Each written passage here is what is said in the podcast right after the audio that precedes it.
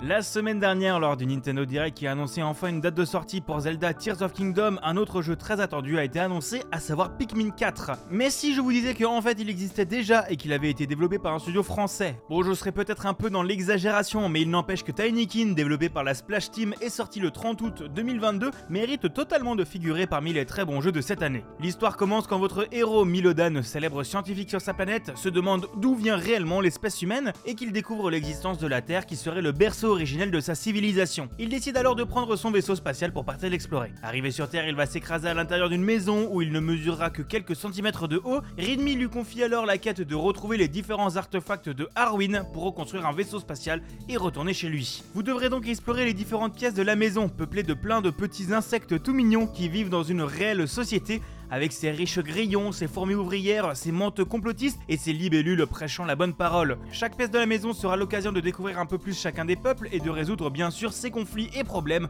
pour qu'ils daignent vous remettre ce que vous êtes venu chercher. Mais je vous ai parlé des Pikmin en début d'épisode. Et eh bien pour faire toutes ces actions, vous allez avoir comme acolyte des Tinykin. Ces petites créatures de différentes couleurs viendront vous prêter main forte dans différentes tâches.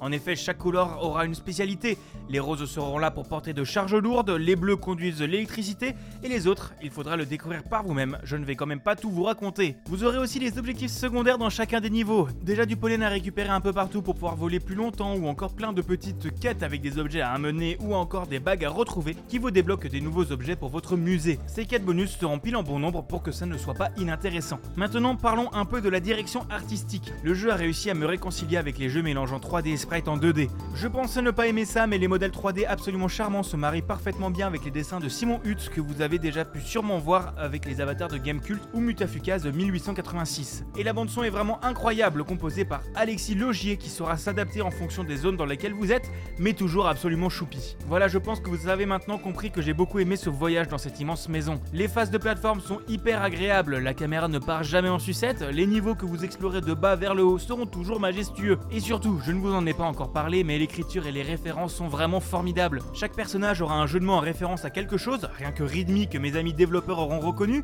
et toutes les blagues sonnent juste et drôles. Bref, si vous cherchez un jeu pour passer le temps pendant une dizaine d'heures, laissez-vous tenter par Tinykin. Dispose sur un peu toutes les plateformes pour une vingtaine d'euros et même sur le Game Pass.